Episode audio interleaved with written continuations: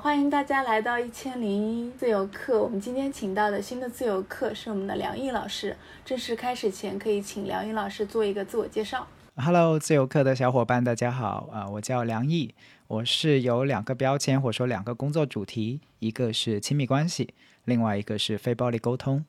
然后我也是一个自由工作者。好的，然后我们这次的主要。做的采访还是围绕梁云老师现在做的这个呃创业者的身份，嗯，我们会问你一些关于你从呃原来的一个很稳定的工作，然后到现在做一个自由职业工作，包括我们现在大家其实知道的是比较少的做亲密关系领域的，还有你这边的非暴力沟通的，其实我觉得大家对于很多人来说还是比较陌生的，也希望你可以多介绍一下这方面的工作，然后给大家拓宽一下知识领域吧，好吗？嗯。呃，是的，你你也当然可以说，呃，我我就这么说吧，就是现在我们开始意识到性教育很重要，对吧？就是近几年，可能我们很多人看到说，呃，很多的性侵害的案件，呃，包括很多的婚姻不幸福的案件，呃，其实除了性教育以外，还有一个跟性教育就像双生子一样的，它本来也会是性教育的一方一方面。哦，当然，你你也可以反过来说，就是性教育是亲密关系教育的一方面，就它有点像双生子一样的，就是我们不仅学性，其实更重要的还会需要去了解人与人之间到底是怎么建立建立一个健康的亲密关系的。因为我们看电视连续剧或者是在网上逛的时候，会说，哎，我跟这个人已经有亲密关系了，他的意思仅仅是说我跟这个人可能比如发生了性行为啊，或者是跟他约会了这样子。但是我们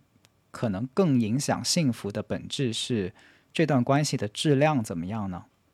你能得到伴侣的欣赏吗？认可吗？支持吗？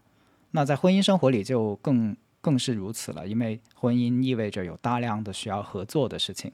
啊，比如在育儿有育儿观念，有育儿要两个人一起很多的合作，否则就会变成丧偶式育儿，对吧？所以一段高质量的关系。其实是由一个很重要的亲密关系的基基底去构成的。那亲密关系怎么来？又或者说，现在我观察到社会上面的现象，可能更多的是，呃，我们都困在了一些低质量的亲密关系里面。但是高质量的亲密关系是怎么样的，以及怎么培养建立起来的，却很少去有教育工作去支持这部分的了解。然后就会变成了说，哦，可能我选个对的人了就好了。但其实并不是这样，所以这里有一个巨大的教育空白，就是小时候我们没有跟孩子说怎么谈恋爱，就就一个劲儿的跟他们说你们不准早恋，结果到大家大学毕业的时候，就突然间放开了，又跟你说你得马上结婚，这是一件非常非常荒谬的事情，对吧？所以越来越多的人会慢慢的理解说，其实呃，结婚之前是需要一些学习的。亲密关系是需要学习的，这形成了一个巨大的空间。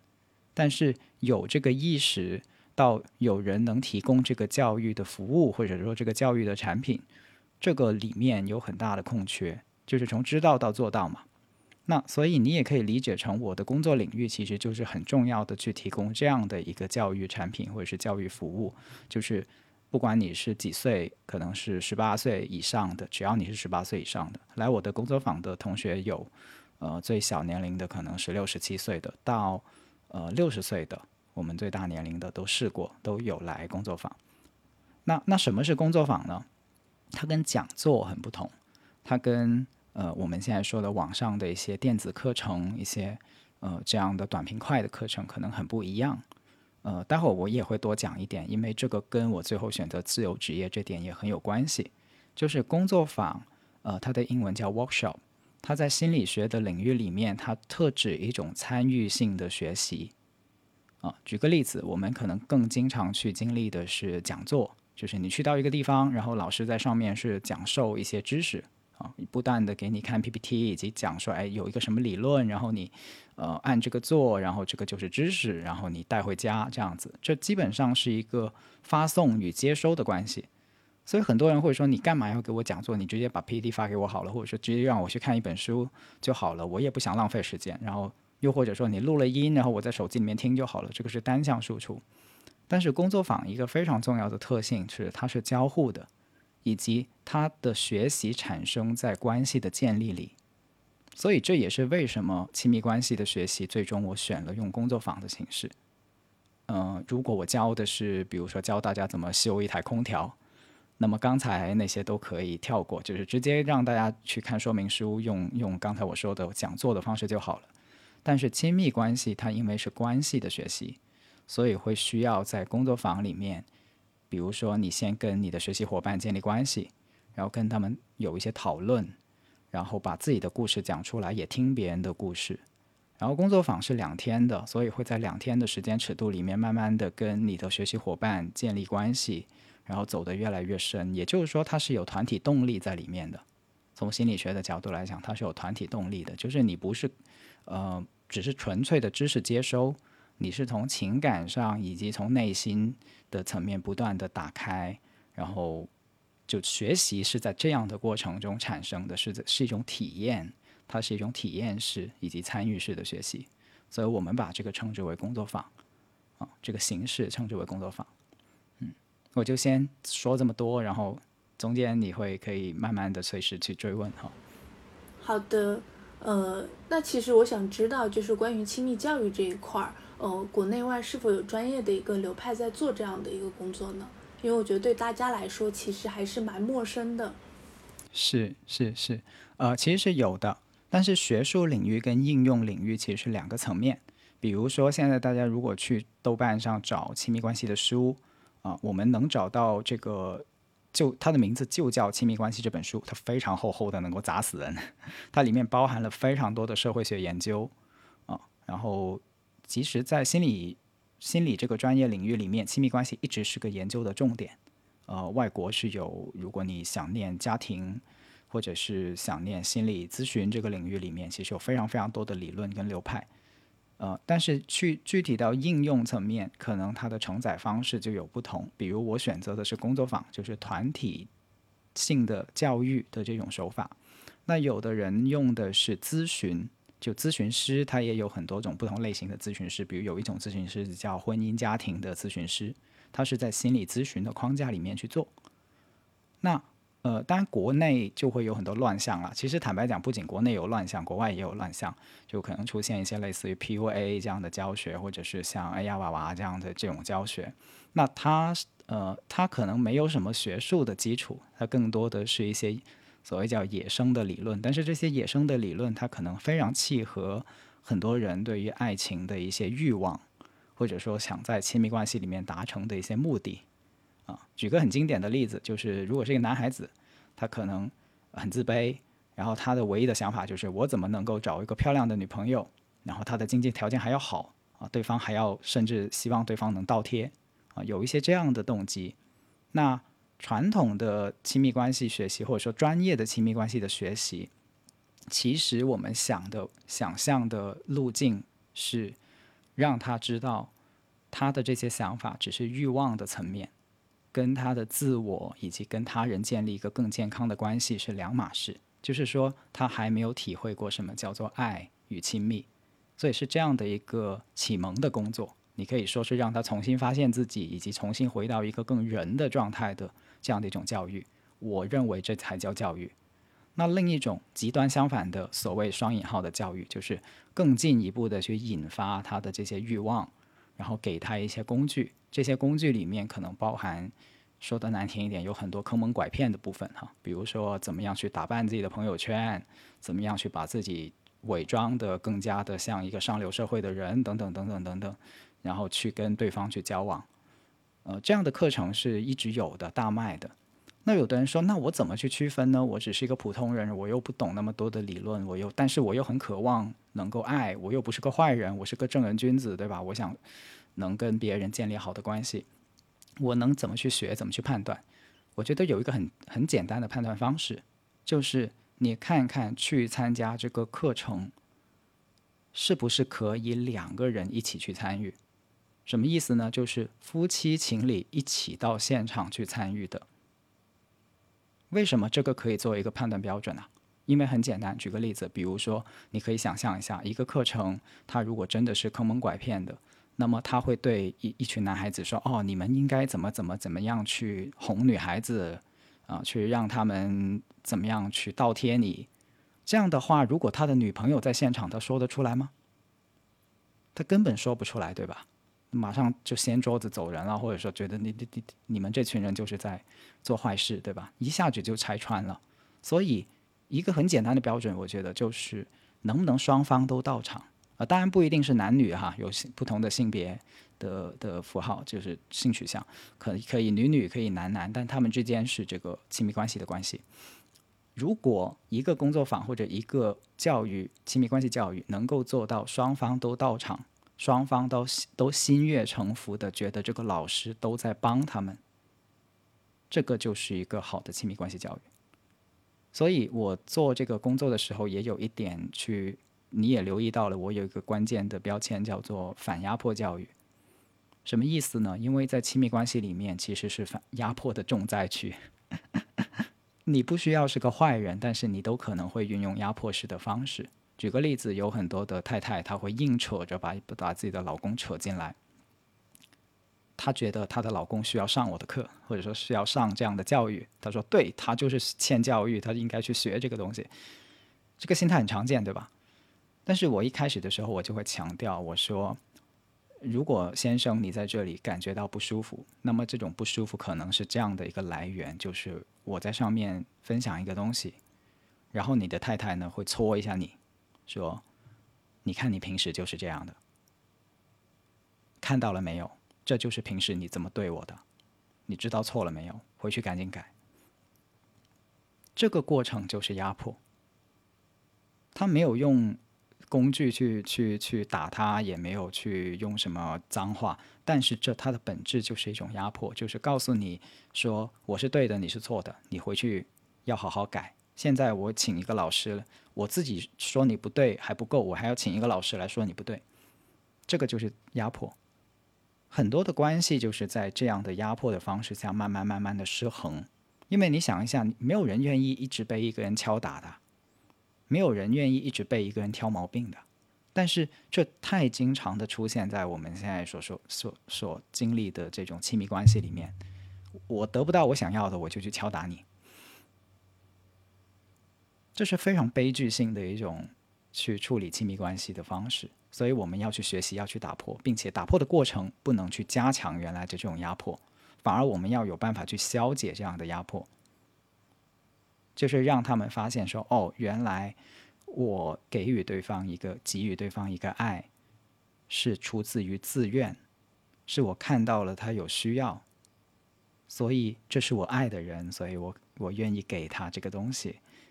这是爱，这才是爱，这才是自然的爱。那种被胁迫的、逼着说我要送一个礼物给他的那种不叫爱。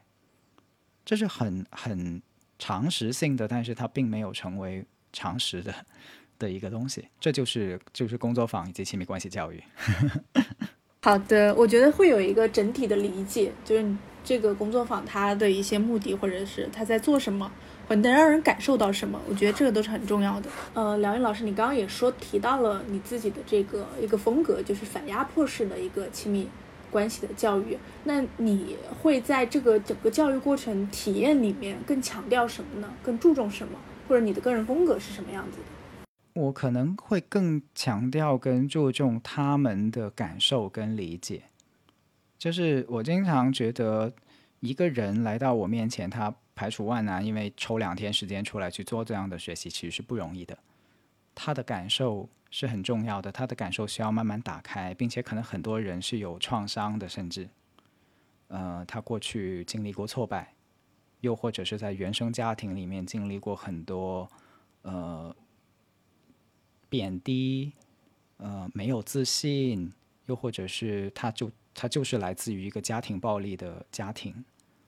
有非常非常多不同的人，人的背景千差万别，每一个家庭都是不一样的，每一个家庭所人所经历出来的现状都起点都是不同的，所以我需要在如此不同的背景里面去看见他们每个人。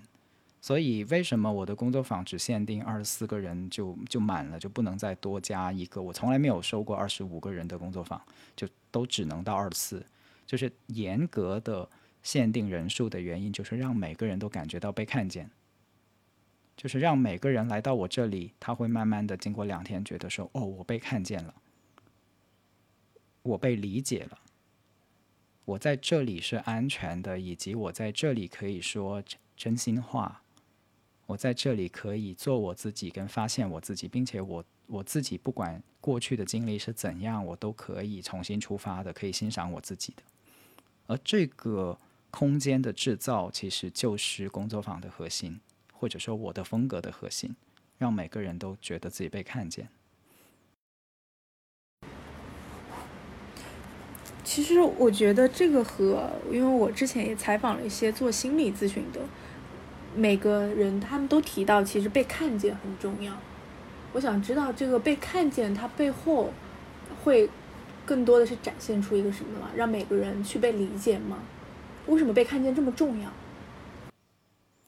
我想很很重要的一个原因是，我们的成长经历里面没有太把我们当人看，而更多的把我们当工具去看待。就比如小时候一直会跟你说，你你要好好学习，因为你不好好学习，未来不好找工作。所以从家庭到职场，其实我们很少去体验说，我自己本身是重要的，我本身就有价值。我们不断的被都被强调说，是因为你。会工作，所以有价值。呃，是因为呃，可能你长得帅，所以有价值；你有钱，所以有价值。我们被教育跟被规训了非常多这些外在的部分，以及社会的部分，才叫做有价值。但是每个人生而为人，为什么没有价值？这是一个非常可怕的缺失来的。就是我们创造一个社会，其实是为了让我们自己以及其他人都快乐的生活其中。但是反倒最后为了建一个好的社会，掏空了所有人的生命意义以及自我的价值，这不是很吊诡吗？所以你也可以理解，这是在做一个修复的工作，就是让大家调调调自己的焦距，去重新看到说自己是有是有。呃，意义的，你的生命在此刻就有意义，但这是很不容易的，所以你会发现，我甚至用语言都不容易去讲清楚，因为我们的语言也是社会塑造的，社会并没有去给到很多的空间，我们去谈论这个部分，或者说语言有发展出很很大众化的语言去讨论。呃，我们可以设想一个完全不同的状态，就是有一个社会。可能来自一两百年后哈，乐观一点的话，两百年后吧。两百年后的人类社会，当大家谈论说“哦，现在我被看见了，我被认可了，我被理解了”这些东西，他会很容易谈论。他会就像谈论什么是钱、什么是购物、什么是网购一样的容易。我们可以想象一下这样的社会，这样的社会其实会比现在少很多的焦虑，也会。人也会活在里面，自在跟轻松很多。因为这个被看见的部分，它就是我们内心每个人都需要的部分。但它不是透过一个比较的系统去去实现的。什么意思？就是我们经常说，我觉得我有没有价值？那我考试考第一，我就有价值啊。然后那个考试考最后的人，就会特别觉得自己没有价值。我们是不断被训练这个游戏，训练了千百万遍以后，最后刻印在内心，你的信念就变成了：我让你现在说看见自己，你会觉得你在说什么？我现在还没找到工作了，你让我看见自己，觉得自己有价值，你你是什么意思呢？但是这个部分就是我的工作的内容跟意义，就是让你在在不不需要这些外在的，或者说没有被装进一个。输赢的系统的时候，也看见自己的价值以及关系的价值。好的，因为我看到梁颖老师有在你的公众号里面写一句话，我还挺有感触的。你是说在为下一代去培养更多会爱的人，然后你又提到一两百年以后，可能大家不管是沟通还是情感上面，其实都会有一个进步。我不知道你是不是有一个这样的理想，我觉得还特别的。我觉得特别伟大吧，我不知道这样说对不对，但是我觉得真的特别理想主义。嗯，我不知道这是不是一个良医工作坊的一个初衷，它到底在解决什么问题？我觉得这个图景它的确是一个理想，并且这个理想是会实现的。呃，原因很简单，就是我们会看到非常多，因为我们做心理工作，我也在一个泛心理的工作领域里面，然后我们可以很清晰的看到，呃，有被充分爱过的孩子，跟缺乏爱的孩子，他长大的样子会怎样的不同。嗯，我自己可能本身来自于一个相对来说比较充沛的爱的家庭，然后，所以我知道。并且也知道这是可能实现的，就是当亲密关系教育，呃，变成了一个家庭或者是一个夫妻的必修课以后，他们首先自己是受益者，然后他们的孩子更加的会是受益者。其实你会发现，现在很多社会的乱象，包括什么网络暴力之类之类的，固然有什么阶层的差距，固然有什么物质条件的匮乏，但是精神层面的这种空虚以及呃。渴望其实是占很大很大的部分的。一个人在网上横冲直撞，去嘲讽别人，去攻击别人，到最后可能只是因为从来没有人去认同过他。他很需要的其实是别人的认同跟看见。就是我们经常说，一个小孩子为什么总是要捉弄别人呢？就是因为他想得到关注啊。如果我们能够理解这一点，并且去知道说，哦，原来。很多扭曲的社会现象，如果你回到一个心内心的根源上的话，是他需要什么？那谁能够给予这种需要呢？就是去透过给予去填补这种需要呢？这个给予就是爱啊。他的家庭能给予这个爱吗？他的伴侣能给予这个爱吗？他的身边的人、朋友，包括这个社会环境能给予他这个爱吗？如果可以的话，那么他的表现或者说他的外在肯定是很不一样的。所以，这个这个，嗯，所谓社会理想，其实能够反过来去影响我们看待现在的世界。所以，理我总觉得理想不是就孤悬在那里，然后说哦，这个东西是无限远的。现在我们还是现实一点吧。不是的，你回你如果回顾我的职业生涯，你会发现我所有的选择都很理想主义，非常非常的理想。待会我可以讲多一点，嗯，但是这些理想跟现实是有关系的。它就是我们现实重新理解现实的一种方式。所以，梁毅工作坊它建立的初衷也是基于这些理想之上，是吗？就是也是想要达成这样一个目的。那你当时建立这个工作坊，你主要是想解决一个什么样子的问题呢？或者是据你观察到的，你最想要去弥补哪一方面的空白？对，所以这个可以可以从我大学一直开始在探索的事情来说起。就是大学我念的是一个师范学校。然后，所以很自然的也会关注到教育。然后我大学还有一个非常非常重要的经历，就是参加了一个义工组织，叫做灯塔计划。这两件事情都是慢慢塑造了我最初的一些人生理想。我想很多人在大学的时候都有这个阶段，就是透过大学的学习以及一些社会实践，开始定位说我这我这个一辈子到底立立的志向是要往哪个方向走，要解决什么问题。那我在那个时候可能给自己。立的志向就是，哎，我想为教育的这个部分做一些事情，因为教育是一个人的根本。然后，如果一代人的教育能改善，那么其实当他们长大以后，社会就会很不一样啊。基本逻辑是这样。嗯，然后那个时候就感觉说，而且很重要的一件事情是，我在一个师范学校里面，但是得到的教育训练跟教育实践的经历是非常挫败的。简单来说，就是你会发现，呃，师范学校他培养的是中学老师嘛，主要就培养中学老师，对吧？呃，然后我学的是可能接近语文教育这样的一个领域里面。我在想，我把《滕王阁序》备课背二十次，背得精益求精，研发的淋漓尽致，对这个人以后的人生有多大的帮助呢？你不能说没有帮助，当然是很有帮助的哈，有美誉啊等等各方面的帮助。但是他好像不能解决这个人很多的人生实际的困难跟问题，这里面有个巨大的错位，就是我们的教育跟真正要面对的生活问题之间有个巨大的空隙跟落差，所以我觉得很挫败。我的我的能力很强，我的教学都是能够拿奖的，就是去参加那些什么模拟教学比赛都能够拿奖的，但是我觉得这没有意义。就是做一个做一个那样优秀的，对于我来说哈，但只可能很多的人是很有意义的。对于我来说，我觉得这个这个意义不够。所以当我去参加灯塔计划，就是一个做民间义教的组织，去山区里面支教的时候，嗯，这个组织给到我非常重要的一点，就是因为他做的是我们现在所说的创新教育，那是十几年前了，二零零八年，你可以想象创新到什么程度？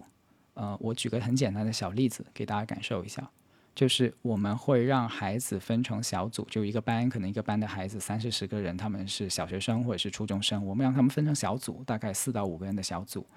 然后带这些孩子去做探索他们的社区，就在他们的社区里面走，然后去做一些调研性的课程，然后他们做调研性的过程中，肯定要有很多的小组讨论，然后我们要让他们交作品，要他们做 presentation 之类的东西。并且做的过程中，其实做出来什么核心的作品不是重点，重点是观察这些孩子之间怎么相处。比如说，他们会因为有谁掉队啦，啊，然后就开始吵架啦。反正遇到问题或者没遇到问题，他们都会吵架的。然后我们就要引导孩子去反思，说：哎，刚才为什么大家会吵架？我你们在吵的是什么？你们有没有相互照顾？有没有有没有去看你的队友的感受？有没有相互帮助，还是说只是在相互埋怨、相互指责？你想一下，一个初中小学的孩子在这种教育下长大，这就是我们在灯塔计划做的事情。然后我们要备课，让呃义工掌握这些东西啊。本身我就是义工，对吧？然后所以大二、大三、大四，我有一半的人生时间就都投在了这个义工组织里面。所以那个时间节点其实给了我非常高强度的可以去研发这些创新教育跟实现这些创新教育的过程。就现在，如果要达到这种强度的话，可能要在某个可能什么教育集团或者教育公司里面，或者是一些互联网公司里面再去做研发部，才能够达到这样的强度。但是在我的生命里面，是大二到大四就已经是这样了，并且我。后来是这个组织的其中一个核心骨干，所以我一直干到今天，我都还为还在为这个公益组织服务，嗯，见证了很多代义工的成长，所以这个就是当时其中一个教育的起点。你已经会看到工作坊的雏形出现在那个时候了，就是一种基于人与人之间关系的教育，它是体验性的，就是我也是被这个组织滋养了，在进入这个组织的时候，我。我虽然是个文科生，但是我的思维非常的理工男，就是相信说，就是要解决问题，就是要做事情就靠逻辑。我也很吃得转、玩得转这个部分，因为呃，学校或者是辅导员等等都会很认可你，然后你的工作能力很强，你作为一个男孩子一直被依靠着，你不觉得有什么问题？但是到了真正跟人相处的时候，你就会发现说，单靠你的理性跟个人能力强悍。是没有办法推动合作这件事情的，啊，以一己之力，那就你到最后都是一己之力。但是人与人之间怎么沟通这个事情变得特别的重要，跟需要去破解。所以从那个时候，其实我就开始关注人与人之间的关系了。嗯，对，所以那是一个起点，就是为什么我会最后选择做的起点。然后后来经历了一些事情，就是我后来去了香港读书，读新闻系。呃，新闻系给了我很好的训练，就是怎么样去问问题，怎么样去理解一个人。但是新闻在那个意义上来说，有一些呃跟现在的取向很不同的取向。我举个例子哈，其实还挺好玩的，就是做到极致的新闻记者能做到什么呢？就是他去问一个人，然后那个人哪怕不想告诉他真相。他躲藏，他隐藏自己，但是这个记者透过一些观察跟提问技巧，他还是能够知道答案。啊，为什么会产生这样的能力呢？就是因为在西方的这个新闻体系里面，他需要去记者需要去采访一些高官，对吧？需要这个高官去说真话，但是这个官员可能不愿意说真话，但是记者要透过这个官员的不愿意说真话去知道他的真话，啊，这么个过程。所以一来二去，这种训练持续一段时间以后呢，如果你足够有天赋，足够做到极致的话，就能够做到。哪怕这个人没有跟你说真话，但是你也知道他是咋想的，以及他的内心历程是什么，他的经历了什么，以及他的真话是什么。这个能力原封不动的保持到我现在。但是对于心理的老师，或者说心理咨询也好，或者说帮助人的工作也好，这个能力就就很好，就是我去知道了，哪怕他不愿意告诉我的事情，但是我不是去拷问他，不是去拿着这些东西去质疑他，因为记者就是拿着这些，你不愿意说，但是我就是要拿这些东西来质疑你，来挑战你，来进一步得到真相。但是心里的呃老师的角色是，我知道了你不愿意说，但是我知道了以后拿这个东西来帮你，来帮助你。我知道你有难言之隐，但是我接受，我接纳这样的你。并且我用这个东西来帮助你去打开自己，继续往前走。所以这个东西在后来我做非暴力沟通，就或学非暴力沟通、用非暴力沟通的时候，变得特别有有优势。我的新闻教育，啊，当然我的新闻教育的那段历程在结束了以后，其实我是留校的。嗯，这也是为什么我会说我的个人能力可能是很强的，就是呃，我从来没有找过工作，都是工作来找我。就是我基本上还没有毕业的时候，就会收到一些 offer，然后其中就是老师是第一个给我 offer 的人，就是教授就说：“哎呀，你你能不能就没有毕业就跟我说，你能不能留下来在高校里面做工作，这样子去做我的研究助理，这样子从研究助理开始做起，这样。所以我有一段时间是留在香港的一个高校里面去做学术的研究，这是我的也算是第一份工作，呃，做了大概两年，然后我就决定不再继续下去了。可能很多人会觉得你还还求什么啊？都都到高校里面去了，对吧？就是最好的福利，然后最好的学术环境，什么都是最好的。你为什么走？很简单，因为我发现我在那里继续待下去，对这个社会可能不是最好的。就是我做所有的选择，其实一半都是在问：说我有没有把自己放在一个对这个社会最好的地方去？啊我很少去问说我的个人待遇会怎么样，嗯，为什么这么说呢？就是我当时研究的是新闻，但是我发现其实社会很大的挑战就是人与人之间要怎么对话，人与人之间的关系，我发现越来越尖锐，越来越失控，越来越容易一点儿事情就易燃易爆，擦枪走火，相互怨恨，甚至。到后来就是社群之间都撕裂的，相互仇恨，就男人仇恨女人，女人仇恨男人，不同的族群之间也是，自己和自己可能都会打架，对，所以我就那个时候感觉我再留在高校里面去做研究，可能没有办法帮助到这个部分，所以我就离开了。然后我离开以后，我就回到广州去加入了一个。现在来说，它还是一个公益组织，但是它是一个很特别的公益组织，不应该这样说。就是其他的公益组织，它是直接面对服务对象的。举个例子，呃，一个很经典的公益组织叫满天星，啊，它做的是乡村阅读。那么它要做的事情就是到农村去建图书馆，给孩子改善阅读条件，对吧？这个是一个经经典的公益组织的呃样子，就是它直接面对服务对象。他直接做一些事情去服务他的服务对象，就是比如说乡村孩子。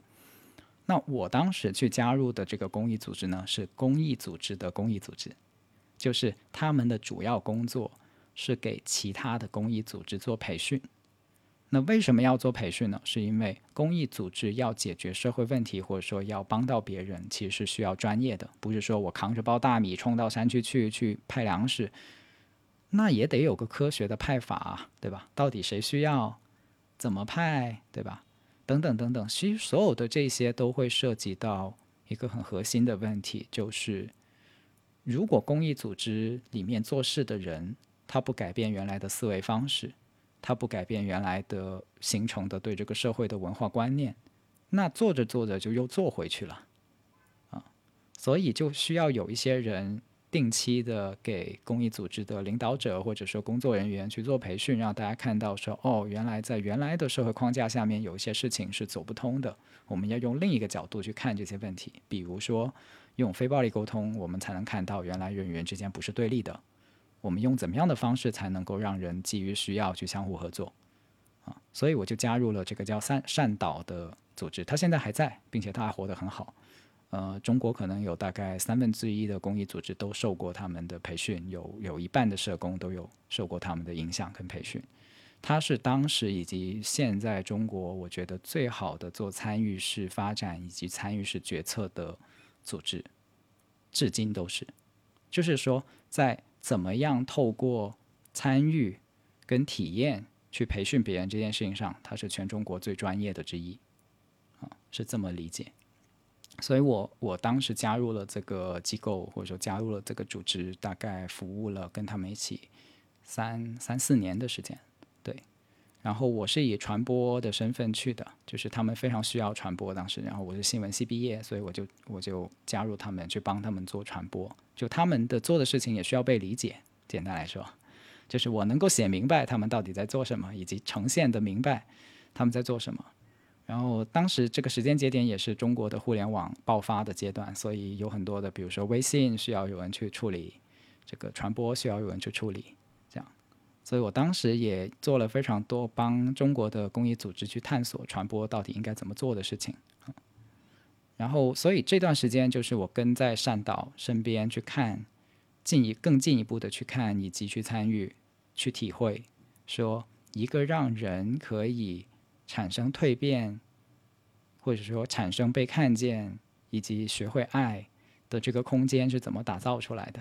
这个二十多个人两三天的时间。怎么样彼此之间能够信任、打开，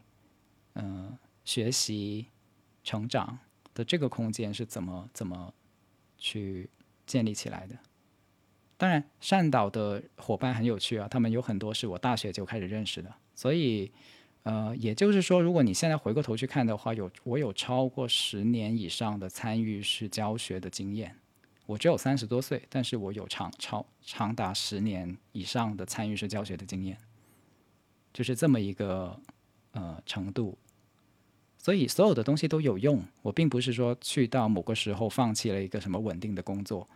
呃，你可以这样说，也也可以不是这样说，就是它是一个很自然的水到渠成的事情。当然后面我有经历一些事情啊，就是我后来离开了汕岛，以及去了加拿大，因为我太太在加拿大。所以我的故事的另一半就是我跟我太太的关系。我们从异地恋到异地婚，我二零一二年就结婚了，但是我二零一六年才跟他团聚，所以我们有大概四年的异地婚的时间。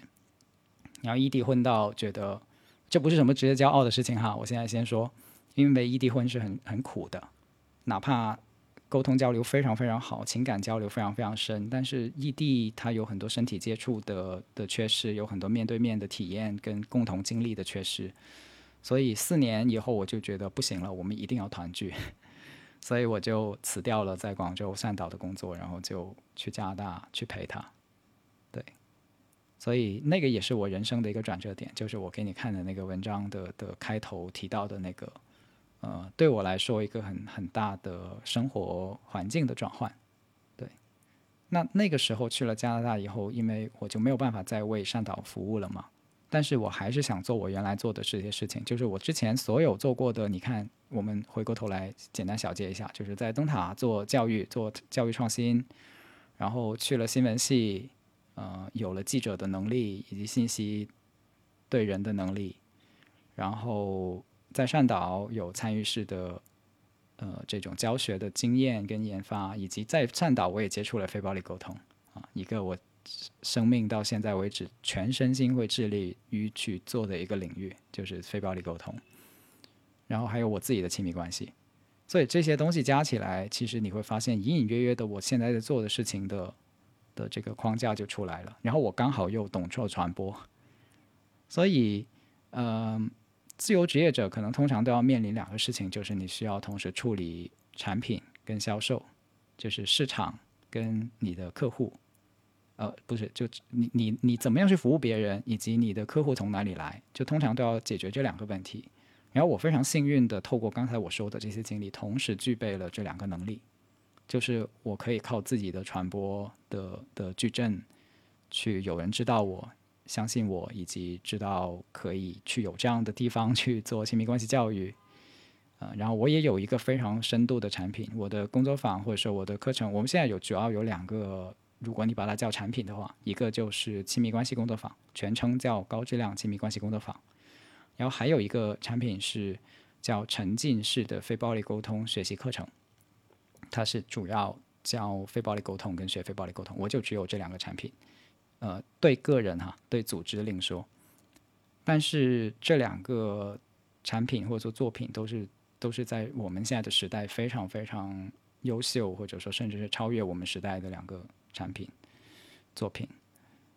所以就就是这样出来的，就是我的自由职业之路就是这样出来的。就是前面的东西其实都给了我个给了我一些钥匙，然后最后我收集齐了这些钥匙以后，我发现，嗯，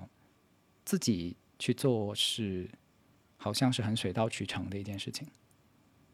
对，然后所以花了一些时间，当我去加拿大的时候，呃，我陪了他太太一段时间，因为那段时间他精神状态真的不太好。然后我每天就只是做饭，我就做个家庭主妇，全职的家庭主妇，然后做饭，然后陪他，然后也找了一段时间工作。但是我发现我的身心还是非常非常关注国内，就是国内的呃朋友，中文世界吧，就这么说，中文世界的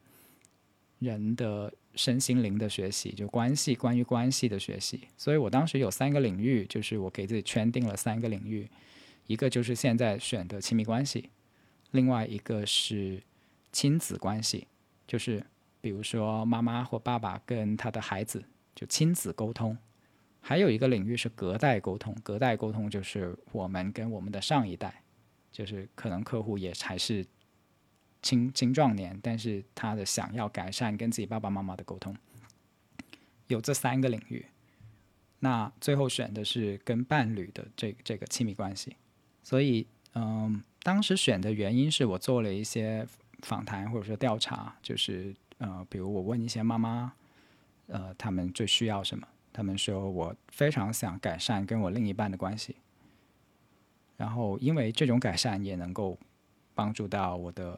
孩子，啊，因为孩子看着我跟我的另一半的亲密关系，如果每天都吵架的、打架的，甚至，那他会，他不会太相信亲密关系这种东西的啊。所以我就发现，如果我把亲密关系做好了，我就能滋养整个系统。我会，我会能够把，就像我刚才跟你说的，我一直在想的是，其实就是把我自己放到什么地方去，对社会最好的这个东西是一以贯之的，就一直一直都在我心里面的。所以最后就选了亲密关系教育这个领域。啊，它是这样来的。好的，其实我刚听下来，我还对梁玉老师还蛮。敬佩的，因为我觉得你好像，呃，从一开始就非常清晰的自己知道自己想要做什么。我觉得这个对于现代人好像很难。你在每个时间节点，你现在都解释的非常清楚，你具备的一些能力，包括你能做什么。我想知道这种觉察是来出于出于什么原因呢？或者为什么你能想清楚每个阶段自己可以做什么？嗯，我觉得。呃，有有有运气的部分，但是有一以贯之的可能就是，呃，我没有被杂音影响那么多，尤其没有被一些成功学的焦虑所影响那么多。就是我在大学，我觉得我做做的最正确的一些选择，就是可能当有的人要去考试，很使劲的去复习的时候，我就是按我的节奏在看书。就比如我在念大学的时候，我会觉得，既然我念的是大学，那么我就要把一些经典给给看了啊，比如说阿里亚里士多德、柏拉图等等的一些呃经典的书给看了，雷打不动的啊，我有我自己看书的计划，呃，因为我我想大学这个空间就是让我来在人生这个阶段做这样的事情，所以你也可以说这是一种很强的内驱跟自律，就是。呃，我的人生是由主要由我自己去决定 啊，这样的一个习惯。然后第二个，我觉得很很一以贯之，能够让我坚持到现在的，或者说其实都不需要用“坚持”这个词，因为它并没有什么好好要去反抗的东西。就是嗯，一个社会其实是会给你很多信号的，尤其是在一我们成长的过程中，其实可能是互联网，可能是。呃，报纸可能是因为以前可能还不是互联网那么垄断的时代嘛。如果我们把指针回溯回溯个十五二十年的话，但是如果你真的呃很严肃的去看待一些社会问题以及这个社会反馈给你的信息，其实你是会思考的。就像每个人现在都会思考说，嗯，那病毒已经让人类这样了，那我们现在面对最大的挑战是什么呢？应该有人去做什么事情来去改善我们的生存状况呢？肯定有人在问这样的问题，对不对？我觉得我就是一直在问这种问题，并且把他的答案作为自己的人生选择的人。我只是做了这样一件事情而已。所以，有的人可能看起来特别理想、特别坚持，我说都不是，只是特别真实。我就是很真实的在在面对当时，呃，由于社会也好，或者是我在大学里面面对到的问题，就是义工吵架这件事情，让我觉得，那一定要吵吗？一定要，并且吵的是消耗性的、伤害性的，难道人类就没有办法了吗？人类过去肯定有人研究过，对吧？或者是有人有人探索过，然后觉得想去终结或者是改善这样的的的现象，那它是什么呢？然后我就去了解嘛，然后我就去实践嘛，或者说去去寻找解决这些问题的人到底在哪儿呢？然后可能就慢慢的会找到公益组织，会找到公益组织里面也有先进的方法论或者说先进的工具。现在。哪怕到今天为止，非暴力沟通协作，协作就是 facilitation，就是善导的其中一个专精强项的技术底蕴底层哈，就是协作。呃，还有应用戏剧 apply drama，这三个东西到现在为止都是黑科技，就是全中国可能掌握的人很少，但是它真的很能帮助到人与人之间的关系跟合作以及教育这件事情。那所以你看，我为什么会所谓叫坚持的在做很理想的事情？其实一点都不坚持，它就是你问的问题，尊重答案，不断的去去去向走进那个答案里面去，然后你就会遇到那些你要遇到的人，遇到那些你要遇到的技术或者是知识或者是能力，然后你的职业道路就出来了。因为它是从社会问题出来的，所以一定有巨大的需求。所以从某种程度上说，你可以说。从这样得来的一个职业岗位，它一定是有巨大需求的。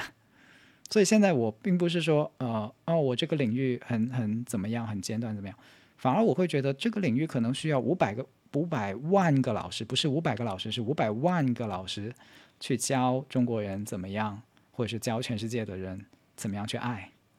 这个太需要老师了，对吧？但是可能现实中现在的状态就是中国可能只有五十个。这样的合格的、真正在做这个方向跟事情的老师，我都能数得出来名字，对吧？这就这就是，但是我无悔于说，呃，哪怕我只有五十个的孤独，但是呃也也可以啦，这样啊也要做，这总得有人先做，对吧？嗯，其实我感受下来，梁云老师你给我的感觉和我。在看你的文章时候，那种感觉是挺不一样的，因为我觉得你的这种表达能力是特别特别的充沛的，这个可能在男性里面是很少的，就是我就是周围接触到的，包括你对事物的这个观察能力、探究力和这种逻辑性，这个是我不知道这个对于亲密关系来教育来说，呃，它是不是男性的一个优势，还是说，呃，只是你是这样子的？因为，因为我一听，我一听到亲密关系这个领域的话，我会觉得，哎，男性跟亲密关系教育总是有距离的。特别你像在国内，大家对男性的这个情感，它其实是一个比较压制的一个氛围的。那我不知道梁颖老师，你对于自己性别，然后开展亲密教育这样的工作，有没有什么观察或者是体会？嗯，你问了个很好的问题，呃，并且这个问题有很多个层次的答案。呃，我的表达能力强，这个是是个别现象吗？当然是，因为呃，可能我的表达能力其实是能够做做一些电视电视台的主持人也是可以的这样子。呃，我也主持过一些论坛，所以不不具备可比性，就是你不能挑我出来说我就是能够作为男性的平均线，或者是不能作为男性的平均线，这样这样是不公平的，啊，也不能代有代表性。可是。表达能力这件事情其实是个双刃剑，它在很多时候甚至会伤害亲密关系。我举个很简单的例子，在大概十年前，就是我还没有这么的懂关系以及懂心理的时候，我现在的太太，当时还是女朋友，她很经常说的一件事情就是：我跟你吵架永远吵不赢。所以，表达能力强，它有可能会妨害亲密关系的。就是你变成了一直在表达自己，一直在沉，并且沉浸在自己的那个表达的理论跟世界里面。就是道理在你的脑袋里面是自洽的，但是它是不交互的。这是更多男性我观察到的现象，但是女当然女性也很多是这样哈。这个个在这个层面里面，只有呃量的区别，没有质的区别。就是我们人类现在处在一个非常自以为是的状态，因为我们的大脑被训练的非常发达，但是它是一个单机模式，因为我们小学考试的时候就是不断的做卷子，对吧？我们就是被这样训练的嘛，你肯定也深有体会。所以我们特别擅长自己思考。特别擅长自己解决问题，但是我们特别不擅长对话，尤其是遇到复杂的情感问题要去沟通的时候，我们很容易到最后就把我的观点甩给对方，对方也把他的观点甩给你，然后最后大家说一句，那就没路走了，这个问题就无解了哈。你有你的观点，我有我的观点，好，咱们三观不合，然后然后就拜拜这样子。但是其实真正的亲密关系都不是这样的，或者说从。能够持续几十年相处的夫妻，那些到了晚年依然非常恩爱的夫妻，如果我们去观察他们的话，会发现他们大部分的交互不是在讲道理。所以讲道理有的时候表达能力强反而会成为我们沟通的障碍，因为我们缺少了去倾听以及去双打啊，我我们把单人模式称之为单打。就是我们很缺乏双打的经验，双打的模式。我不知道这样说你能不能够多一点去理解我想表达什么。我能理解，但是我可能更想问的问题就是，还是关于亲密教育领域，就是你作为一个教育者，男性的身份，主要还是这一块儿。就是因为我接触下来的，可能更多的疗愈师，包括心理咨询师，他更多的是女性，好像女性天然的对人和人的关系，包括对亲密度，他会有一个很敏感的理解，或者人他会更让人有去倾诉的一个欲望，因为她是女性的身份。但是我不知道在男性的世界里面，可能会有更多的，会不会存在一个对男性的。做这教育这块的人，他会有认为他普遍的就是可能他会有攻击性，或者他更强势，而导致大家不太对，不太会对于男性教育者有更多的信赖。我不知道会不会有这方面的原因。嗯，这个假设我是要挑战一下的，至少在我的观察里面，这个这个观点不太成立。呃，为什么呢？是因为我也看见有非常多的做心理，号称做心理，或者说号称做咨询师的。不管是男性还是女性，都有这种攻击性啊、不太宜人啊，甚至是专门挑战别人啊这样的性格。他可能更多的是他自己的，一方面是他自己的性格底色，也跟他的工作方法论有关系。呃，你会看到有非常多的男性老师是非常具备同理心的啊，当然我是其中一个啊。比如你看，像李松蔚老师，北大的李松蔚老师，嗯，陈海贤老师，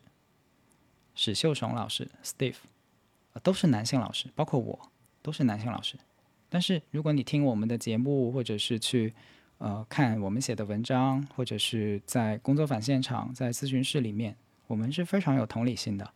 所以这个东西是可以被锻炼出来的。的确，我在十几二十年前是个钢铁直男，非常非常钢铁的直男。但是可以自我觉察到自己的局限性。人的成长就成体现在我们知道。不管先天有多少的优势或者是劣势，我们都可以去学习跟成长，这个是人类最伟大的其中一个部分，最有潜能的一个部分。所以，与其说男性懂不懂共情，或者男性懂不懂体谅别人，是不是不懂沟通，我更愿意这样问：就是我们有没有正视过每个男孩子身上拥有同理心的这种潜力？我们有正视过这部分的潜力吗？包括女孩子也是，每一个女孩子都有很好的共情跟理解他人的天赋，但是她有有被充分的释放出来吗？这种天赋不一定的，这很看每个人的经历以及呃他有没有这样的意识，并且把这部分的意识用在了什么地方。所以，如果你问说我的男性身份有给我带来什么样的障碍吗？暂时没有，就是至少在呃，我不知道，因为也有可能是幸存者偏差嘛。就是来到工作坊的人，他就已经愿意来，对吧？也有的人可能光看到这是个男孩子，然后就就我是男性，所以就已经对我 say 了 no，那没有办法，我没有办法改我的性别，我只能说，那你按你的理解去找一个女性老师，我也觉得没什么不妥，帮到你就好了，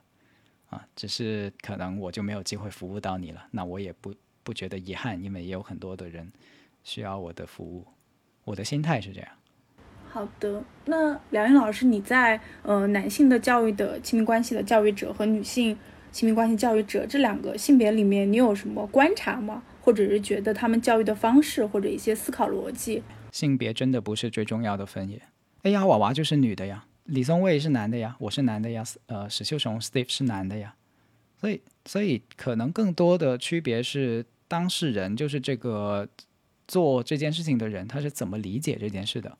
他远远比他的性别要来的更重要，甚至有人说梁毅是就我没有见到我真人本人之前，我用了很长一段时间微信的头像是我跟我太太的，然后所以有的人一直觉得我是女的。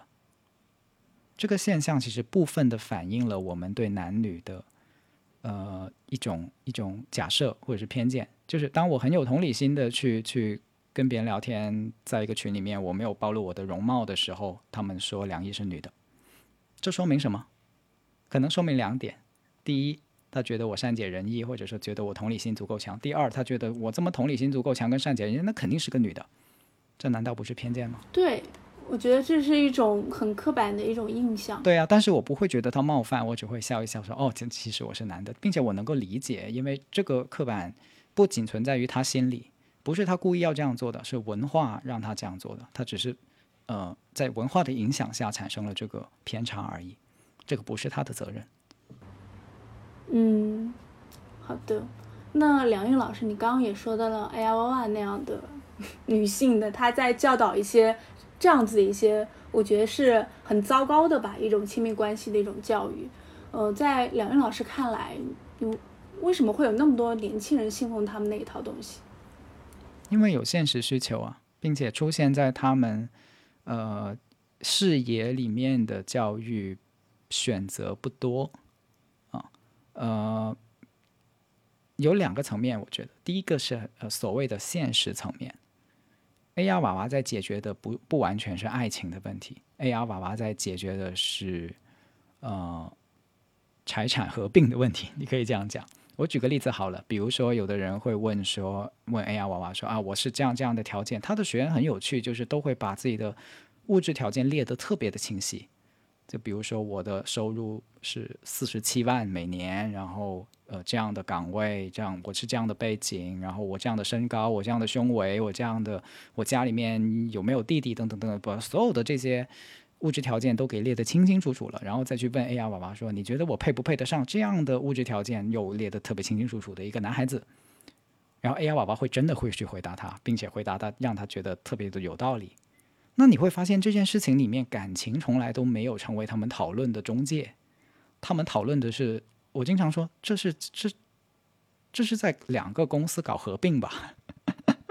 更加接近这样的模式。可能可是一这样看你就懂了，所以可能呃亲密关系真的不是某些人在决定婚姻时候的所有的考虑，而这样的考虑我并不会去指责他，因为很多时候。他可能承受过一些感情的挫败，他也没有亲密关系的信心，所以他退到最后就觉得说，既然我我没有可能去享用爱情、拥有爱情，那我就算了，我至至少要在对得住家人啊，对得住父母为我创造的财富或者自己奋斗的财富，呃，我要找个匹配的啊，这样我还能保持个保个底。他他是这样思考的，和合理的，就是在这样的情况下是合理的。但是很可惜，很可惜，就是人类一个很重要的人之为人的部分被跳过了。啊，你说的难听一点，你也可以说是有点自我放弃了。但是我不责怪他们，因为他们没有看到有另外的选择。因为有时候很有趣，就是出现在我们呃这个比较空白的市场上，另外的那些要所谓叫歪门邪道的选择。它是加了杠杆的。所谓加了杠杆，就是它在营销上面可能非常的激进。呃，你会发现传销组织都是这样的。啊，呃，它之所以会更容易被接触到更多人去选择，是因为它在传传播上加了杠杆。在营销上非常激进。举个例子，谁去参加他的课，或者是谁去报名，然后学完以后，呃，可能他在介绍别人进来的时候有返点，有层层的返佣，这不就是传销吗？这就是杠杆。当加了杠杆以后，它的传播力就不一样了。但是我是从来不加杠杆的，你会发现很有趣，真正走正道的都不加杠杆，都不走，都不搞营销，都不加杠杆，因为我们很清楚，加杠杆会会让教育变形。就是你的你的学生其实是你非常好的反馈者，所以我其实一直很感谢所有来参加我工作坊的人，他们是跟我一起去。完善我的工作坊，我一直从他们身上知道，说我做的东西有没有意义，我做的东西有没有做对，它是一个不断反馈的过程，这样的产品才会好，对吧？就是你听客户的声音，听用户的声音，然后去修正你自己，去成长你自己。但是如果你只是想搞钱，那么你可以无视他的反馈，并且用刚才我说的一些杠杆去引诱他，到最后你的用户将会变成什么用户？就是他不是真的想学这个东西。但是他想搞钱，他想打着我要学好亲密关系的旗号，但是我想赚佣金。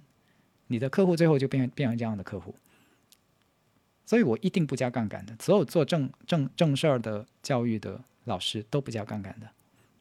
就是这个原因，就是你这样才会真正这件事情是做到能够帮到人，并且你自己也会在一个正循环里面，它是一个好的生态。我不知道这样。能不能讲讲明白一些东西？明白的，理解的。那其实我，因为我平常也会看一些微博或者是小红书，我发现现在对于很多，其实很多情感号都在做亲密关系的内容。然后我看到梁韵老师的公众号，我去看了一些内容，我觉得还，我觉得还挺好的。这就是一个非常，我觉得相对于梁韵老师而而言，你也可能是一个很好的一个媒体人，或者是一个内容输出的人。就是我不知道，呃，梁韵老师怎么来看待现在市面上这些亲密关系的内容？我不知道怎么去做鉴别，它是不是真的适用于我们一段关系？嗯，你问了我一个我很不好回答的问题，因为我不想树敌。呃，这是我们时代的一些困境，就是你。你当你是一个小小众的区域的时候，你会有得罪人的压力。我不想抢抢人家的。我们作为一个自由职业者，的确面临内容跟服务的压力。很多，因为你们这档节目是是做自由职业的朋友嘛，所以我可能可以多讲一点这个部分，就是内容跟服务在我们的时代变得都很重要。啊，这个都很重要呢。就会让这件事情变得特别困难，因为你会发现在一个领域里面，能把事情做好的人未必很懂得怎么把它表达好，懂得怎么把它表达好的人未必能够把事情做好。这个就是特别吊诡的事情了，但是又特别残酷。就是如果你能够平衡好两件事情，那么你的。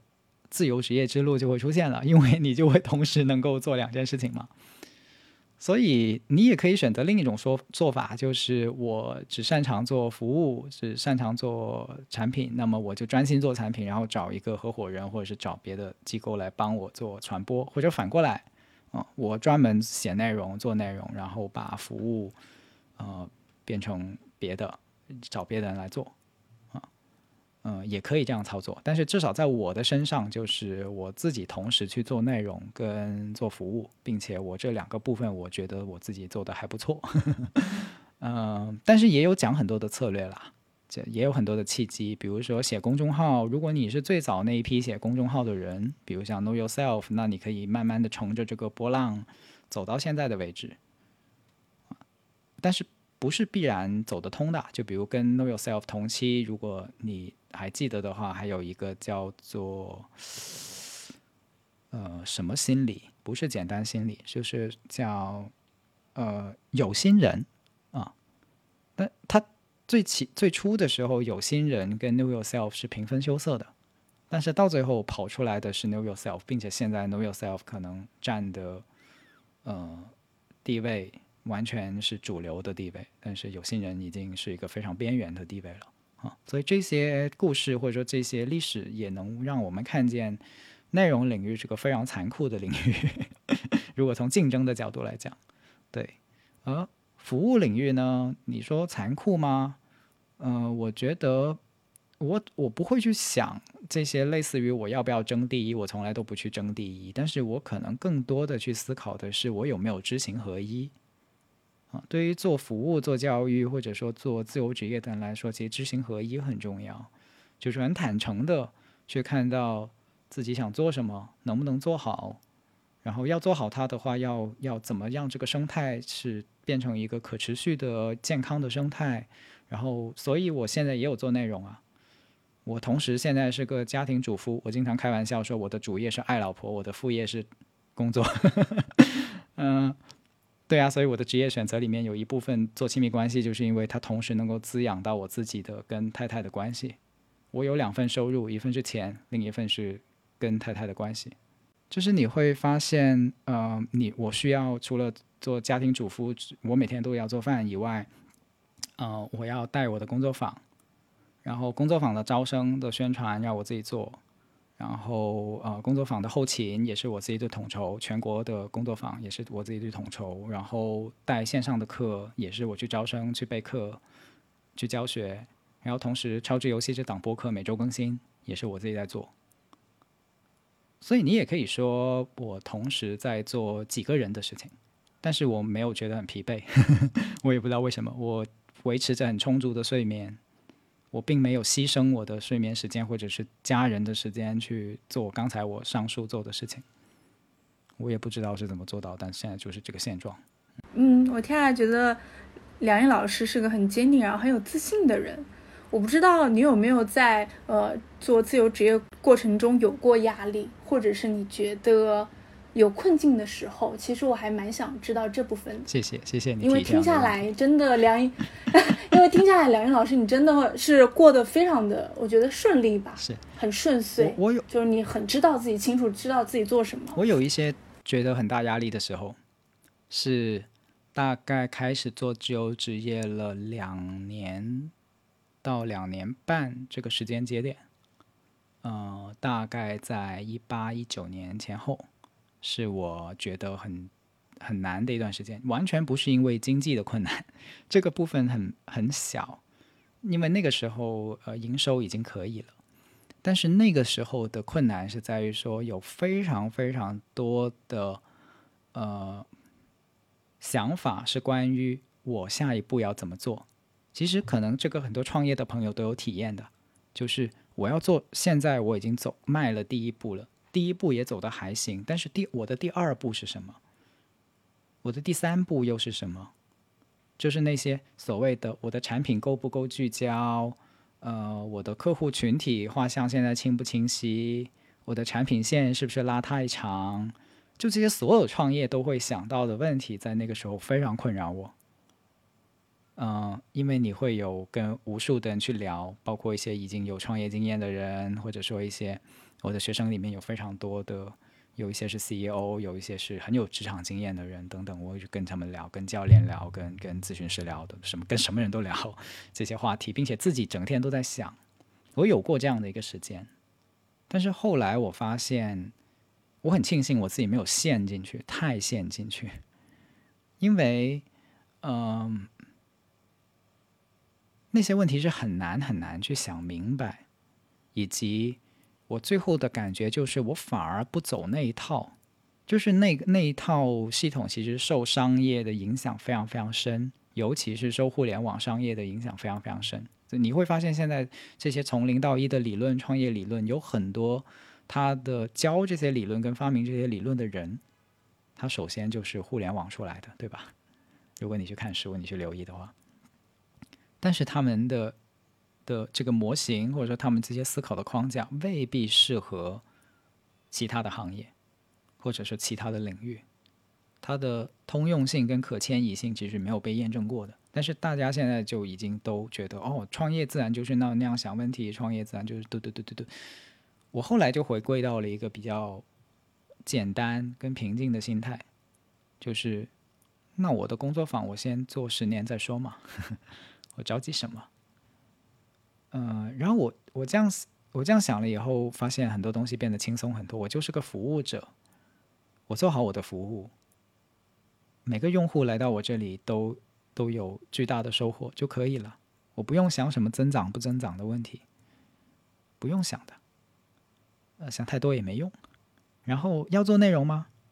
嗯，做啊。然后。就之前有人邀请我录播客，我就去了。去完以后，我觉得哎，播客这个还不错。我已经停停下来没有写东西一年多了，正好我觉得播客是个很好的形式，然后我就做了播客。所以也就是说，是的，我我还是在做所有创业会做的事情，但是只是我背后的决策模型或者说我的心理动力没有被这些创业者的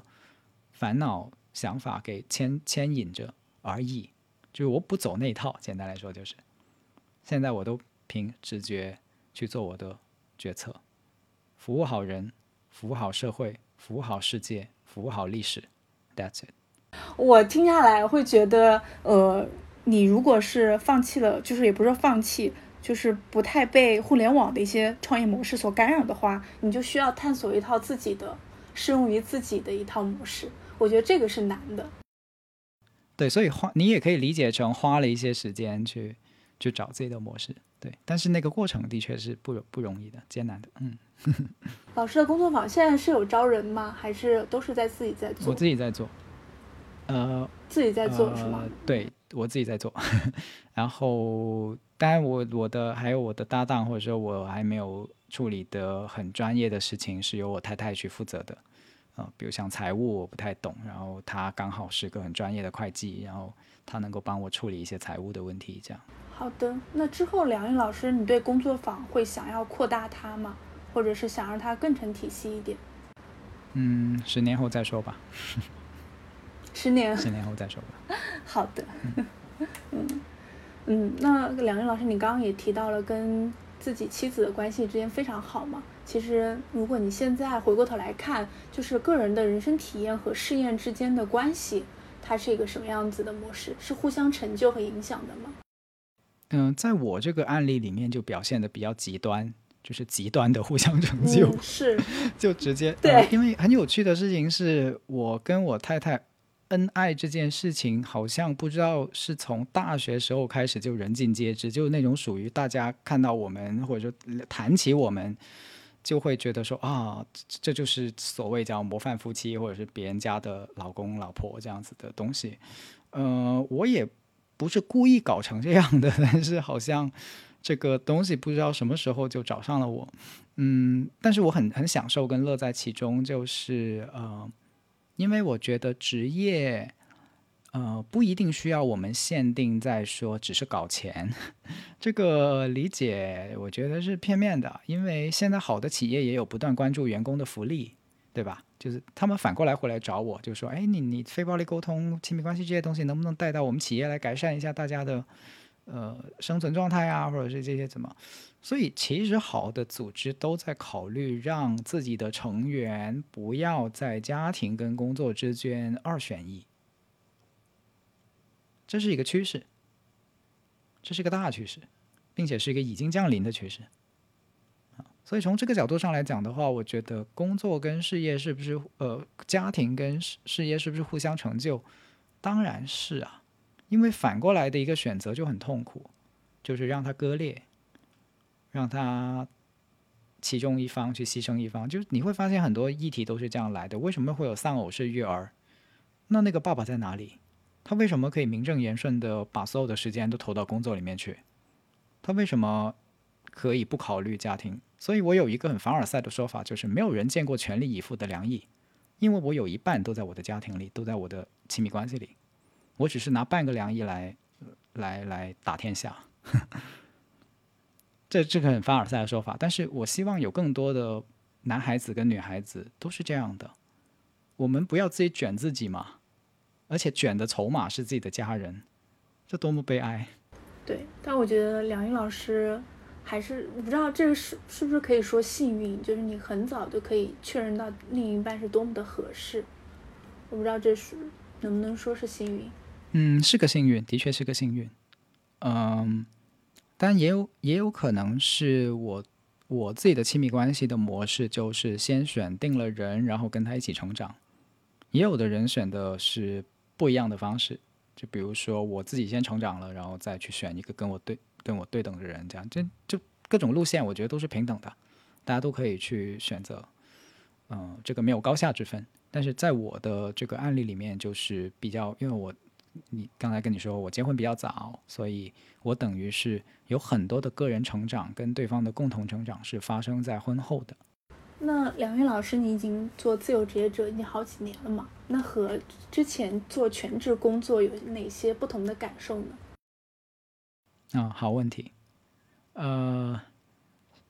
少了开会，尤其是消耗性的会议，这个太爽了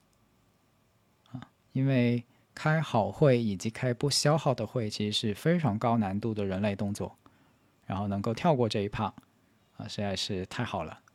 然后，嗯，不用通勤，不用上班，呃，但是相应的挑战就是我需要有意识的把工作跟生活里面其他的部分给区隔开，否则的话就很容易陷入你无限多的时间都被投到工作里面去，因为你随时随地都可以工作。哪怕你跟你的另一半在一起看电影，你都可以脑袋里面一直在想我的我的事业、我的工作的事情，你会停不下来。所以要很有意识的去限制自己的工作的时间，这是一个挺有挑战性的事情来的。其实，啊，然后就是享受更多自由的同时，又承担更多的责任，因为你是你自己的老板，以后就是所有的东西都是你自己要去负责。跟承担的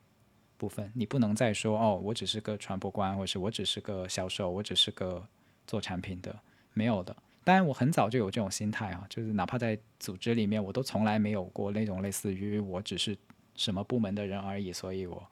不会管理另外的人的责任这样子。因为可能我的职场，呃，起步于一个非常注重合作关系的环境里面，这也是幸运了。也当然也也是我的选择，嗯，所以自由职业里面可能跟嗯，在组织里面工作，可能它甚至是更稳定的 啊。我这个有点挑战主流观点，我觉得自由职业是更稳定的。什么东西稳定？就是你的信念是稳定的，你可以贯彻你的信念，贯彻你的方法论，贯彻你的自我管理，它是更稳定的。他不会随便的，因为一些领导的意志或者项目的改变，呃，环境的改变而改变。你是你自己的决定者，因为。那梁玉老师，你在做心理工作坊的这几年，就从个人职业发展层面，你觉得你个人最大的收获是什么呢？嗯，变得更平和了，以及更有力量了，就那个内在力量的积累，呃，更明显了。嗯。可能，可能几年前我是一个很快的人，今天我的访谈可能更多呈现的是我快的那一面，但是我还有另外呃一面是更慢的、更平静的那一面。我们把它不妨叫做慈悲，慈悲就是有更大的容量去容错，有更大的容量在面对一个不确定的环境或者不确定的人、不确定的。未来的时候，你会能够保持平静，并且这种平静不是麻木，它是能够支持到你自己，也支持到别人的。这个力量很难修炼的，但是在这几年里面，在我做我现在的工作以及自由职业的几年里面，在很明显的在积累，啊，现在一直都在积累。所以它是给我一个很大很大的生命礼物来的。我在想，如果我要。我不知道，就是如果有另外一个人生的平行世界，我在另一个世界里面，呃，做别的工作，或者是做在别的机构里面，可能我不是现在这个样子的。嗯，嗯，我想知道这个平静的时刻，可以举一些具体的时刻吗？就是你最近能感受到的。嗯，我觉得就是会有一些特别的时刻，让你能。全身心的感受到那种放松，而这个是自由职业带来的。比如说，呃，当自己疲惫的时候，可以睡一个午觉，然后两点睡到五点，然后起来的那一刻没有任何的负罪感，因为你的身体就是需要休息，这是我的身体啊，不是你的身体，sorry，我的身体需要休息。他告诉我他需要休息，我允许他休息，并且享受这个休息。不要以为这个很简单，这个一点都不容易。就是你全然的允许他休息，并且在你醒来的时候没有丝毫的负罪感，然后也不会突然间就在想啊，我最近，呃，都好像想看哪本书，一直都没看，我是不是懒惰了？不是的，就是这种很正念的、很自如的状态。就有点像，如果我是一个作品的话，我已经完成了的这种状态。啊，这个比喻很好。嗯，那在认知方面呢？就是梁云老师在职业发展上面有一些新的认知吗？就是在最近这两年突破以往的。突破以往的，嗯。我觉得很早我就意识到，呃，线上交流它有很大的潜力。比如像我们现在就已经很习惯的在用腾讯会议了，对吧？在疫情以后，我们慢慢发展出来用腾讯会议去开会等等这些。但是我在二零一八年的时候就在想说，呃，我们不仅能在线下做这种质量的交流，我们也能在线上做到这样质量的交流。所以这两年里面花了一些时间去探索，说我们怎么样让哪怕在线上也能够大家建立关系、建立信任、建立一个很质高质量的交流以及高质量的学习。嗯，我觉得这两年是有很多的探索，把这部分充分的释放出来。嗯，然后这是其一吧，其二就是嗯自己的感受性的成长。是一个带动着你去理解人 啊！我现在都觉得语言很贫乏，去去描述这些部分，真的就是就是为什么我们只有这么少的语言可以去形容这些身心灵的成长？真的 任重而道远。嗯，对，所以如果你说未来的展望的话，就是。当外部环境不断的跟我们说，呃，人工智能怎么怎么样去发展，嗯，这个算法怎么样支配我们的世界跟生活，越来越把人逼到一个好像越来越没有价值的状态的时候，我看到的世界就不只有这个部分。我看到的世界是越来越多的人重视，呃，心灵，越来越多的人重视关系，越来越多的人重视正念。然后我们可以在这些地方去给大家提供一些入口，或者是提供一些线索，提供一些起步的地地方。我觉得这是呃很宝贵的一些一些角度吧。嗯，那梁云老师，就是你有觉得这两年就是这一步步走过来，会达成你的一些理想吗？就是从你一开始决定从全职工作里面跳出来。做自由职业者，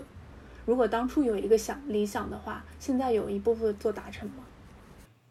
我有问过我自己，就是有没有一些信号让我觉得理想达成的？因为这个特别，嗯，其实特别不容易的啊。呃，自自由创业、自给自足是一方面啊，自己能养活自己，经济上可行，这个当然很重要，现在也达成了，但是。只是经济上可行，并不能称之为理想达成。所以，我我我想过很久，说有什么信号能让我知道，呃，这个东西做对了，或者是我这我这么做值得了吗？然后我就在想，突然有一天，有个有个学员给我留言，他说：“呃，你的工作坊是一个人一辈子至少要去一次的工作坊。”然后有另外一个人说：“你的工作坊是我觉得终身受用的工作坊。”哎，我觉得当听到这样的反馈的时候，我觉得有一种某种做到了的感觉。然后，以及在工作坊的现场，你会看到，呃，有一些夫妻他会说：“我经历了这两天，我才明白，原来过去几十年的时间，我们都在吵什么，就像是过去那几十年，我们都在迷雾中相互的摸索，然后在在在折腾，彼此折腾。”但是这两天让我看清楚了，到底我们在折腾什么，以及怎么去走出来。然后就两个人相视一笑，说这这是个起点，就是这是个开始。然后全场全场的人都替他们高兴，就这些时刻，我觉得是让我觉得哦做到了的一些时刻。对，很很很欣慰的，其实是是很很能够给到我力量，或者说很能给到我一些呃反馈，觉得自己就它不是关于我厉不厉害这个问题的。我觉得对，所以补充一个就是很重要的事情，就是这几年的自由职业也帮助我跨过了这个自尊的阶段。就人都有追求自尊心的一个阶段，就是我到底行不行啊？我厉不厉害啊？我要我我厉害，我有多厉害啊？我是不是全世界第一啊？就就人在某个阶段都会追求这些问题，这没有错，因为我们的确想成为一个出色的人。那最后你你落脚到的地方会是我有真的服务社会吗？我有令别人的生活更美好吗？我们都会问这样的问题的。那我就是在后面这个阶段，可能也现在也有了一些收获，嗯，所以是有点欣慰的。其实当听到这些信号的时候。就因为真的确认自己帮到人嘛，嗯，其实是梁毅老师是通过别人的一些反馈，才可能知道自己究竟有没有达成自己内心的想法。是，呃，当然这可能也跟我的职业特点有关了，因为我服务的就是人嘛，我的工作是对人做服务，所以人的反馈对我来说就特别重要。好的，我想知道梁梁毅老师私下的个性是什么样子，就是别人对你评价最多的。是很有爱的一个人。呃，最近几年我听到最多对我的私教的评判评价就是很暖、很温柔，嗯，以及呃有力量，嗯有理想 这些关键词，对，可能出现的是多的。嗯，最最最私下。我觉得没有最最最私下，因为我现在有点像一个公众形象跟私人形象其实是合一的，没有太多的部分是说我的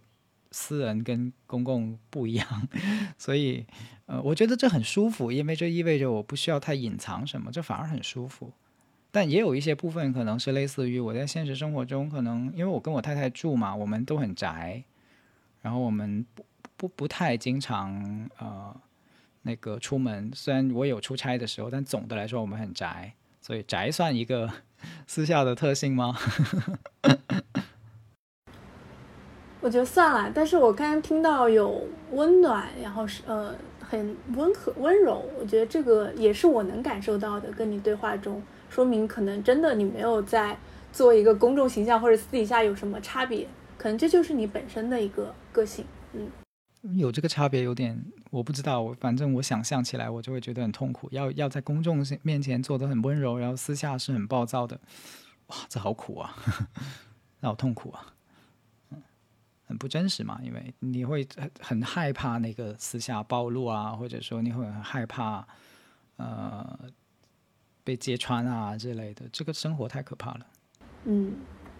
好的，我还想再追加一个问题，就是我刚前面问到的，其实呃，梁毅老师，你刚刚也有提到了，你之前是一个全全职公益人嘛，在那个上岛工作，我还想知道，呃，他给你目前的事业带来过哪些影响或者启发？可以再聊的具体一点，我想把这个问题补充的好一点。OK，呃，刚才谈到过一些，但是我可以讲的更具体。我觉得具体来说有两个层面。一个层面是能力的层面，另一个层面是氛围的层面。能力的层面就是，呃，善导因为要做公益组织的公益组织啊，他他专业的领域里面的说法叫做能力建设，就是人的能力是需要不断的建设，然后才能够更好的做好一件事情的。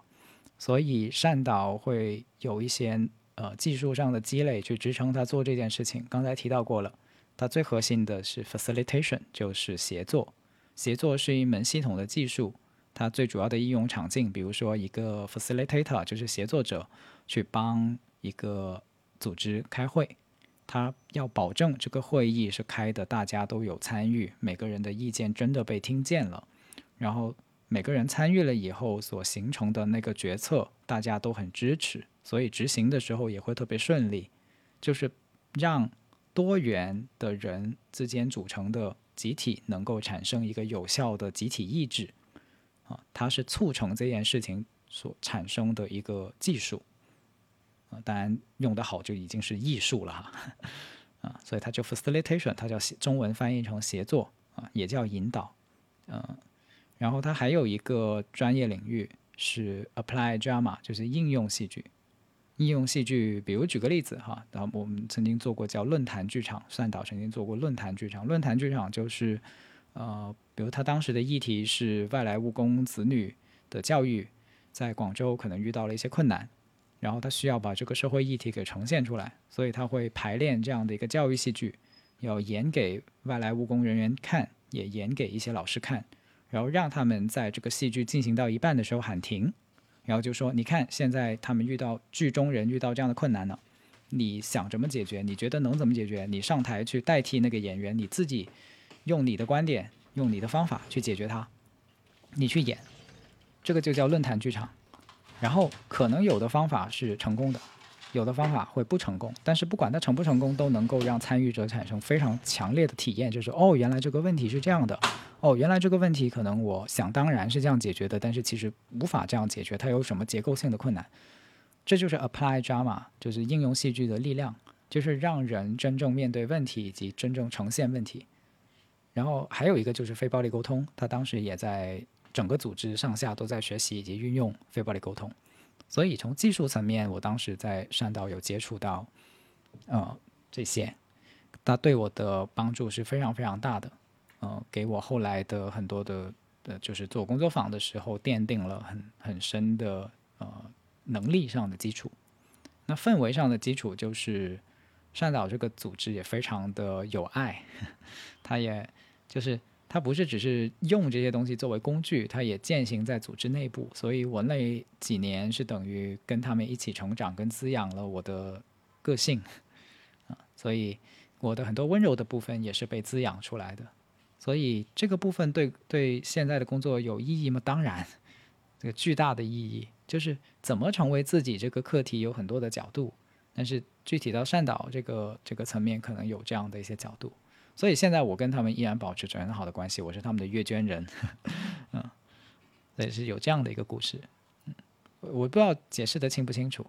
啊，有清楚了。我觉得从好几个层面上面，我觉得都是和你现在做的一些工作是有关联的。对，是的，有很强烈的关联性。嗯，梁毅老师现在还是有在学习专门学习这一块的领域的东西吗？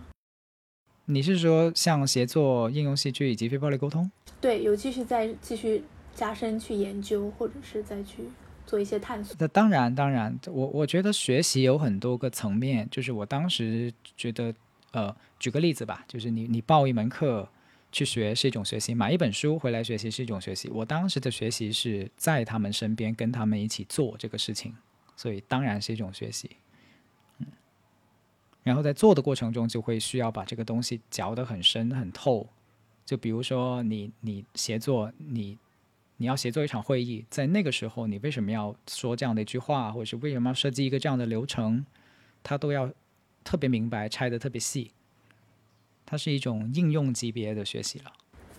那还有最后一个问题，想问一下梁玉老师，因为我看到梁玉老师在还是在做一些哦，我关注比较多的是一些亲密关系哈，我觉得这个对于年轻人来说是非常有用的。但是我观察到一个现象，其实现在年年轻人面对的问题可能都不是怎么经营一段亲密关系了。他可能面对的问题，他是恐惧一段亲密关系。现在单身的人这么多，他们会普遍认为自己没有爱的能力。我不知道梁毅老师怎么看待这个问题。嗯哼，其实如果他意识到说“爱的能力”这几个字的时候，问题已经解决一半了。嗯，因为他已经开始关注，呃，爱到底是什么？嗯，爱怎么产生？怎么样的行为或者是做法是爱，什么不是？他已经踏出了很重要的一步了。可能更后进或者是更原始的一个状况是他连这个意识也没有。呃，我不去评判说现在的人怎么样，我没有资格说现在的人怎么样。我只能说，嗯，我观察到的现象里面有跟你共通的部分，就是很多人有会有恐惧。啊，又或者是凭凭着本能去进入关系，有幸运有不幸运。呃，什么叫不幸运？不幸运就是可能到了他进入婚姻很不顺利，然后觉得自己再也受不了受受不了了，要离婚了的时候，去学习亲密关系，或者是有了孩子以后，觉得我用我最近一个学员的说法，他说我就是呃感情、事业、人生三输。他说我走到了一个三输的境地。所以我觉得我要搞清楚到底发生了什么。幸运一点的人是会在早一点的时候去了解这个课题，更幸运的人可能是更早一点去了解这个课题。嗯，其实每个人都可以更早的去了解这个课题。呃，有的人很有趣，他说：“你去亲密关系工作坊吗？”我是现在是单身的。我说：“没关系啊。”来工作坊的人里面，三分之一的都是单身，甚至更多的人都是单身的，还没有开始关系就进入这个学习，不正是一件超级幸运的事情吗？难道你要摔了，以自己的痛苦为代价，甚至是以自己的已经已经搁浅的婚姻为代价，再去进入这样的学习吗？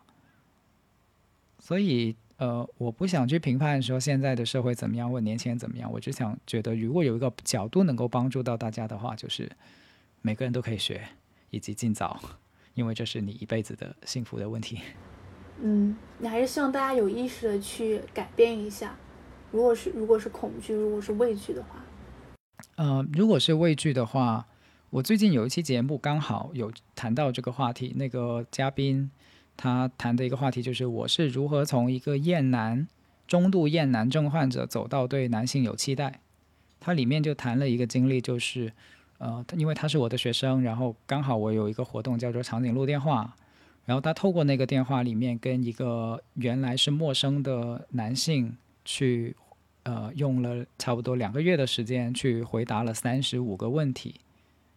这三十五个问题让他们越来越坦诚的。去有一些对话，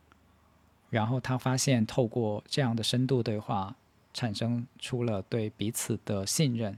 他不是对异性的那种，就是就是就那种要占有他，或者是要想现在马上跟他谈恋爱的情感，而是那种觉得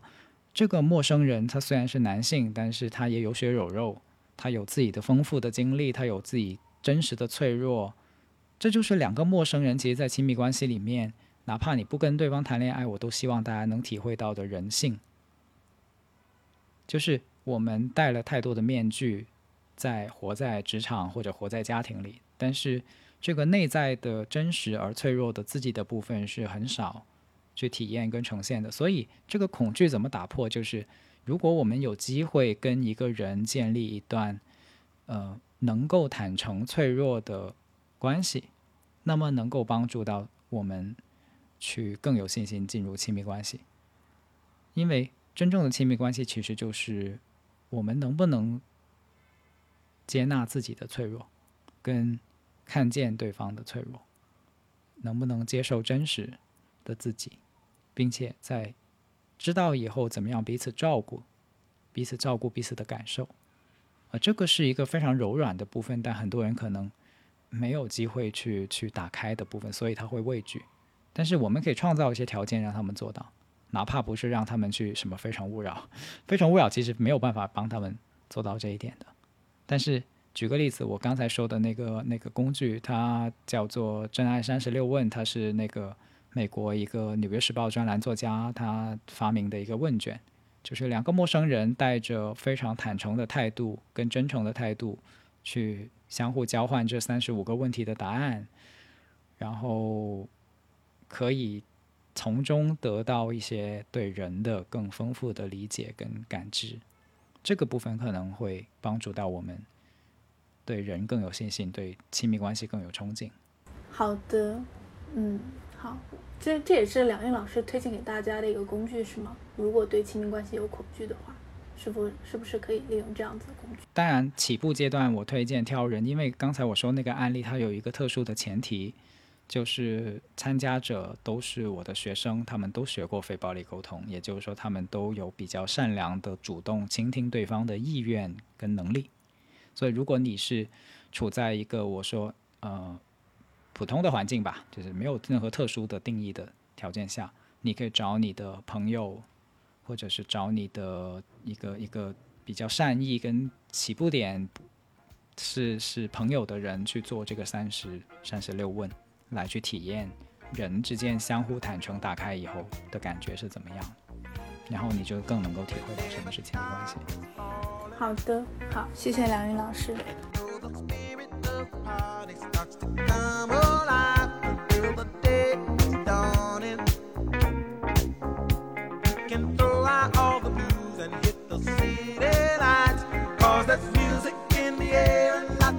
Loving everywhere. So give me the night.